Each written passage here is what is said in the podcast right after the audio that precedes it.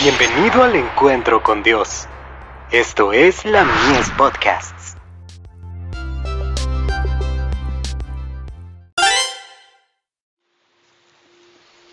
Recibiréis poder, más dones, más responsabilidad.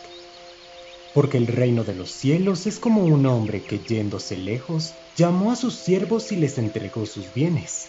A uno dio cinco talentos, y a otro dos, y a otro uno a cada uno conforme a su capacidad, y luego se fue lejos.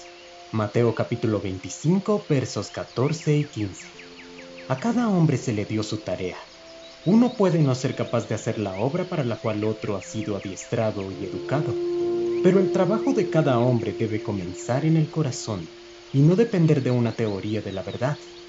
La labor de quien se entrega a Dios y coopera con los agentes divinos revelará que un obrero es capaz y sabio, y que percibe cómo debe adaptarse a cada situación.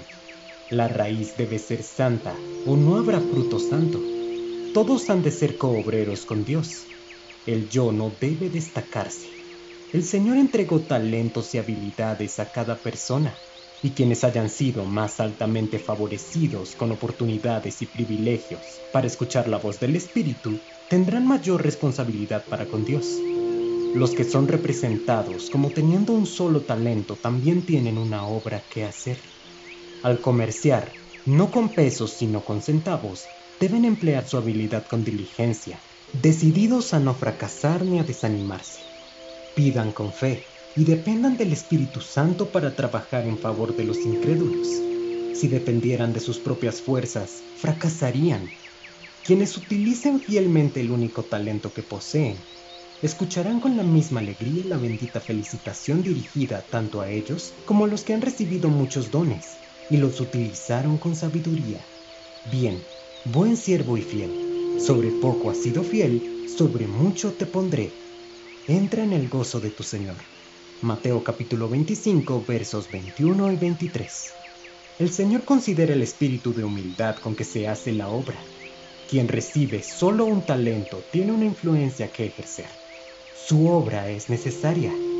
Al perfeccionar su propio carácter y al aprender en la escuela de Cristo, ejercerá una influencia que ayudará a perfeccionar el carácter de quienes tienen mayores responsabilidades, los cuales se hallaban en peligro de edificarse a sí mismos y de descuidar algunas cosas pequeñas, pero importantes, que ese hombre fiel de un solo talento consideraba con cuidado diligente.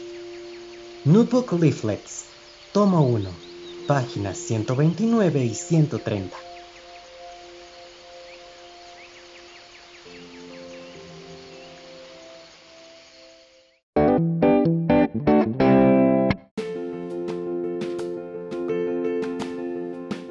Visítanos en www.ministeriolamies.org para más contenido.